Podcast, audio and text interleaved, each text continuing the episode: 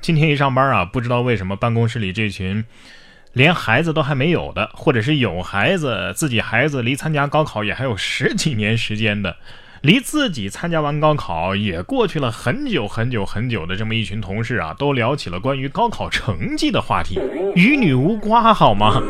就是不知道正在听节目的啊，真的是今年参加了高考啊，刚刚查完了成绩的这些朋友，你们考的怎么样呢？其实啊，考的好与不好，能不能上大学啊，可能也没有太大的关系啊，因为巴菲特都说了，大学不适合所有人啊，他自己就说了，我就不喜欢，我也没找到太多要去的理由。近日，巴菲特在接受采访的时候谈到，读不读大学啊，是因人而异的啊，不一定啊适合每一个人。有些人会从高等教育当中获得很多，但是有些人呢得到的很少。他自己就说呀：“我其实就不喜欢读大学，是我的父亲让我去的。读大学应该有一个明确的理由，但是我没有找到太多的理由。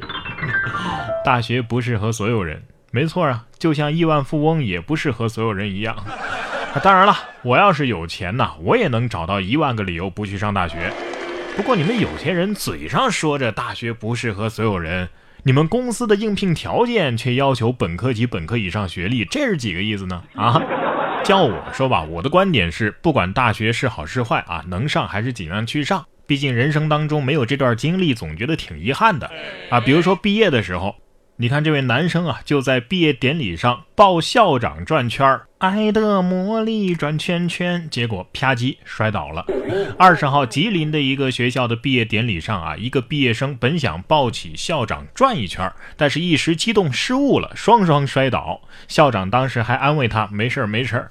该男生说呀，校长非常的和蔼可亲。去年校长啊还被男生亲吻过啊，还跟女生啊一起比心。哎呀，这个我怀疑你是故意的吧？哈，明明就是想把校长来个过肩摔吧？校长没有这样说吗？小伙子，刚才我拿给你的毕业证，麻烦还给我吧。去年亲亲，今年抱抱，那明年是不是就要举高高了？哈，当个校长也不容易啊。除了毕业很有意思之外呢，有一些高校的课程也很有意思啊。来看硬核杀猪，高校课堂解剖生猪。同学说呀，女生的杀猪意向比男生还要高昂。六月二十号，河南牧业经济学院的实验室内，畜牧兽医专业的学生啊，在学习如何解剖生猪，分析猪肉品质。学生介绍说呀，呃，猪肉的瘦肉比非常合理，猪皮还能做鞋子。同学们杀猪的热情非常高昂。有一个男生说呀，女生的杀猪意向比男生还要高。这门课挺有意义啊，课上学解剖，课下吃猪排。学完估计直接就送食堂了吧？哈，真香。不过我是确实非常好奇，为什么女生解剖生猪的热情比男生还要高？是想练练徒手砍大猪蹄子？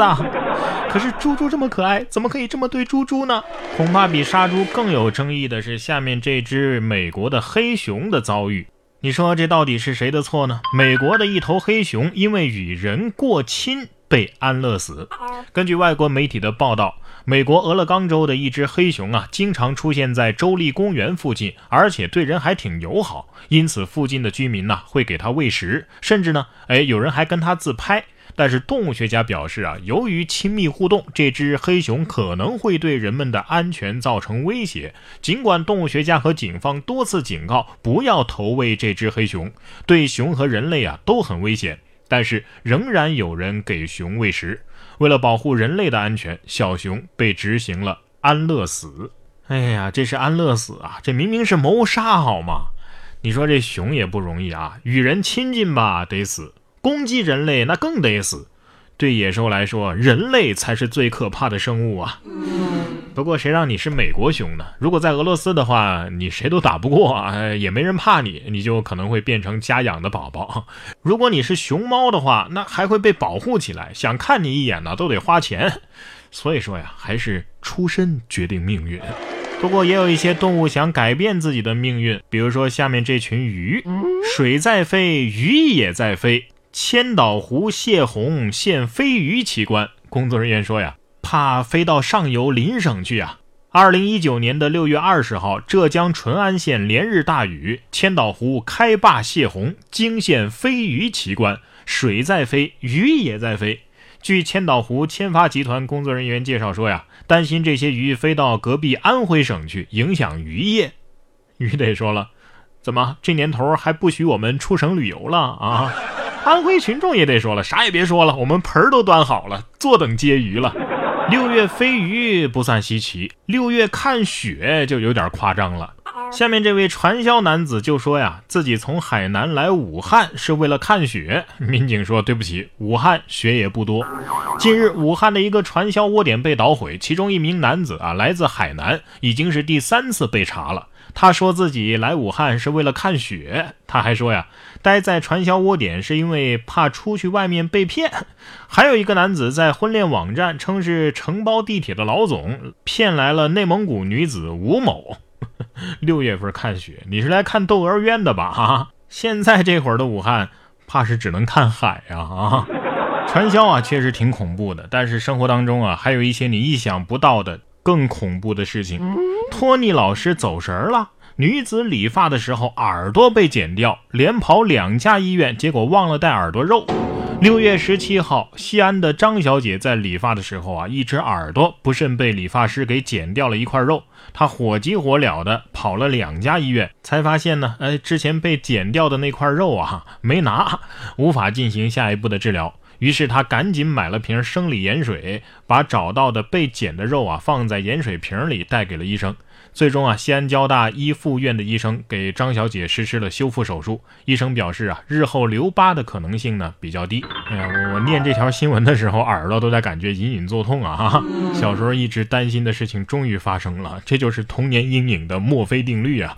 不过说到恐怖的事情啊，下面这几个男的胆儿倒是挺大啊，每天开着奥迪混入出殡的车队，四个人组团就为了骗烟。